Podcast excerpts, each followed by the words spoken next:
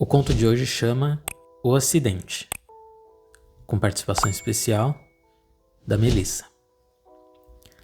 Dois casais de amigos se encontraram em um restaurante.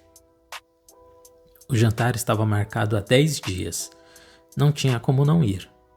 Já não se viam há muito tempo, apesar do acontecimento de instantes atrás que deixou um dos casais atônitos. Tudo bem? Perguntou Paulo, que já aguardava na mesa com sua esposa, Regina, quando Pedro e Cristina chegaram ao lugar marcado. Sim, tudo bem. Desculpem o atraso.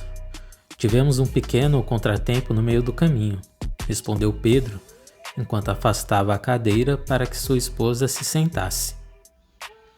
Após alguns minutos de conversa, Cristina e Regina pediram licença e se retiraram para retocar a maquiagem no banheiro. Assim que elas se foram, Pedro iniciou um relato. Cara, eu vi uma cena inacreditável enquanto estávamos vindo para cá, começou Pedro. É por isso que se atrasaram? perguntou Paulo. Sim, eu estava na Avenida Brasil quando vi um Shelby GT 500. Era a Eleonor. Você lembra? Igualzinho aquele filme dos 60 segundos. Nunca tinha visto um carro desse aqui no Brasil. E o ronco do motor? Música para os meus ouvidos. Aquelas duas faixas pretas eram tão sexy quanto o biquíni da Cristina. Eu diminuí a velocidade só para poder ver melhor o carro. Por conta disso, acabei ficando num farol vermelho, na esquina com a 9 de julho, depois que a Eleonor avançou. Foi aí que começou a aventura. Certo, continue.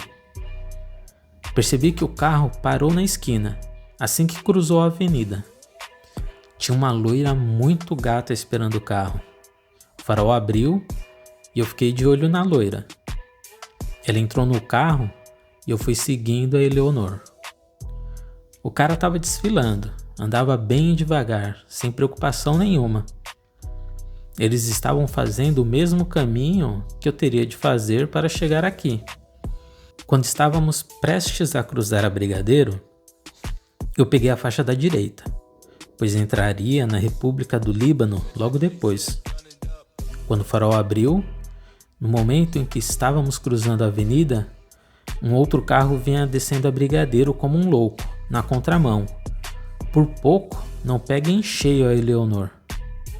Caramba! Mas o que aconteceu? Disse Paulo, curioso com a história. O motorista do GT deve ter se assustado e jogou o carro para a direita. E quem é que estava na faixa da direita? Eu, com o meu milzinho. Subi na calçada, entortei uma roda do carro e ainda ralei a lateral inteira numa árvore. Teria o maior prejuízo. Teria? Como assim teria? O Shelby parou. A loira desceu. Que mulher maravilhosa. Acho que já a vi em algum lugar. Mal desceu do carro, já começou a se desculpar, dizendo que eles arcariam com todos os custos do reparo do carro, que não haveria problema nenhum, não seria necessário chamar a polícia nem fazer o boletim de ocorrência. Em princípio, achei bem estranho, tinha alguma coisa errada. Uma loira daquela, num carro daqueles, desceria preocupada com a gente? Mas foi logo depois que o motorista desceu que eu entendi do que se tratava. O negrão chamava a atenção, e assim que ele se aproximou, eu percebi quem era. Um jogador de futebol muito famoso.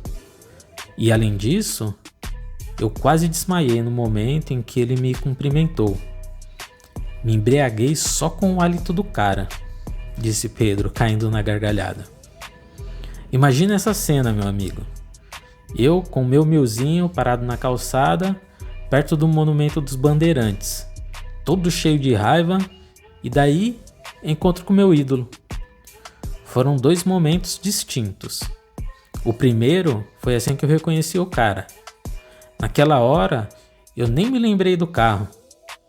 Tinha até pensado em desculpar o motorista, mas quando ele chegou perto de mim, foi o segundo momento. Senti que ele tinha bebido mais álcool que o carro do meu pai. Fiquei com a maior raiva. Como é que ele pode fazer uma coisa daquelas? Um jogo importantíssimo amanhã e esse cara desse jeito hoje? Inadmissível, disse Pedro indignado. O jogador logo viu que eu o reconheci. Enquanto a loira conversava com a Cristina, ele sacou o talão de cheques e me perguntou o quanto valia o meu carro. Respondi que valia uns 20 mil. Na mesma hora, ele preencheu um cheque e me passou. Disse que não queria problema nenhum e que não seria necessário chamar a polícia para resolvermos a situação, concluiu Pedro.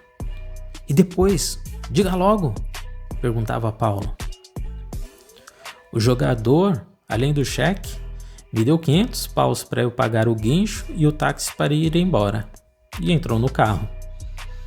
A loira logo em seguida o acompanhou e se foram. Eu ainda estava meio chocado com a situação quando a Cristina me perguntou se estava tudo certo. Mostrei o cheque, ela comentou: Precisamos de mais acidentes como esse. O valor do cheque daria para eu comprar um modelo zero do meu milzinho. Será que tem fundo? Disse Paulo, preocupado se o jogador realmente pagaria o conserto do carro. Tomara, mas se ele não jogar bem amanhã, aí sim ele terá um grande problema, respondeu Pedro. Os dois continuaram a conversa enquanto esperavam suas esposas retornarem para, então, fazerem o pedido ao garçom. Assim que entraram no banheiro, Cristina disse: Menina, deixa eu te contar o babado. E que babado? Como assim? Que babado é esse? perguntou Regina. A gente já estava atrasado para vir para o nosso encontro. O Pedro demorou uma eternidade para se trocar. Estava assistindo um maldito jogo na televisão e o pior de tudo, era um jogo do ano passado. Ele dizia que era importante porque amanhã haverá um jogo contra a mesma equipe.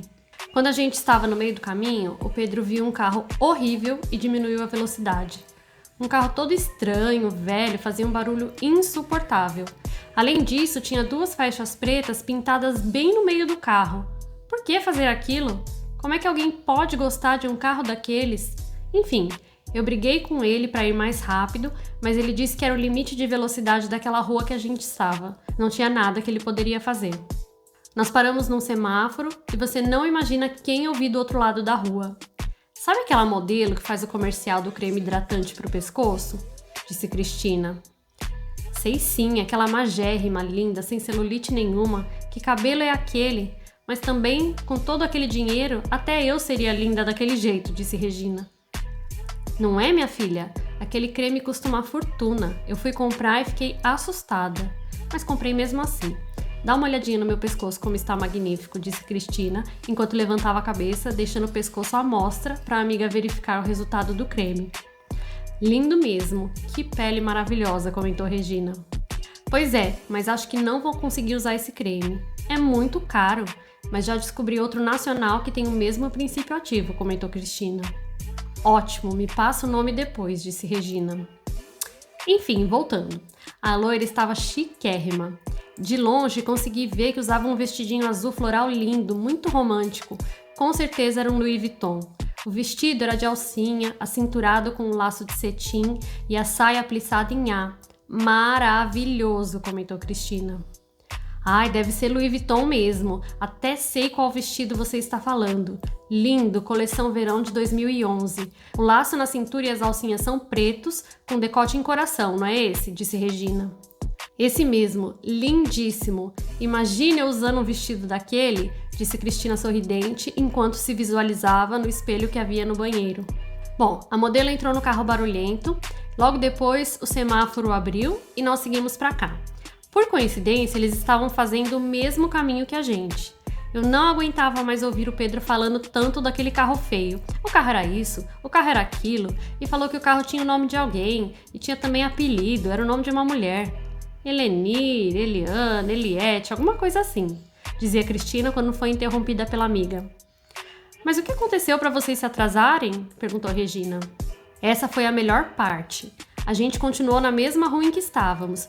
Quando chegamos perto da estátua do empurra-empurra, Sabe aquela que fica perto do Parque do Ibirapuera? perguntou Cristina, enquanto a amiga acenava com a cabeça e respondia positivamente. Então, paramos naquele farol e quando a luz verde acendeu e partimos, surgiu um carro do nada na contramão e avançou o farol vermelho. O carro em que a modelo estava se jogou para cima do nosso e o Pedro acabou subindo na calçada e batendo o carro numa árvore. E o pior de tudo, foi bem do meu lado que o carro bateu, completou Cristina.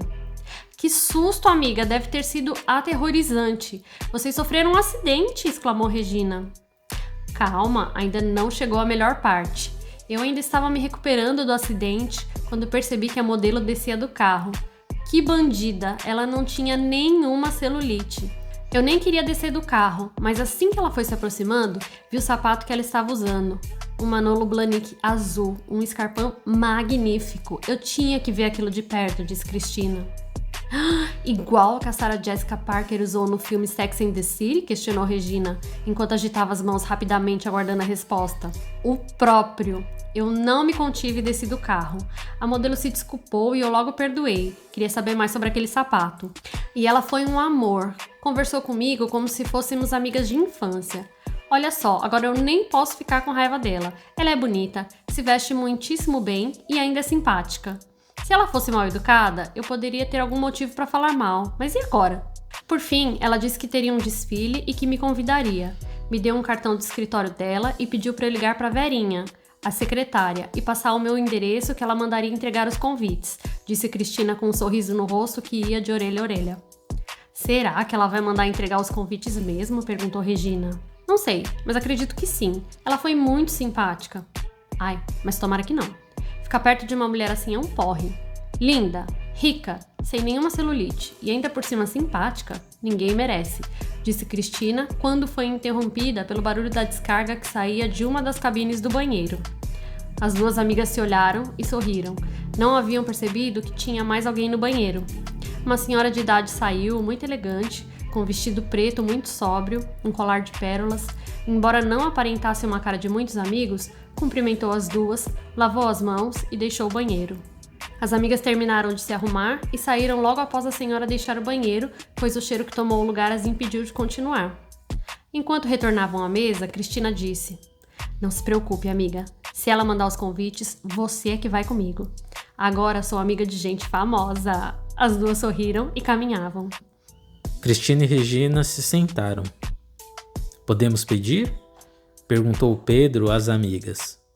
Sim, responderam ambas. Paulo levantou a mão, chamando o garçom. Os amigos continuaram o encontro.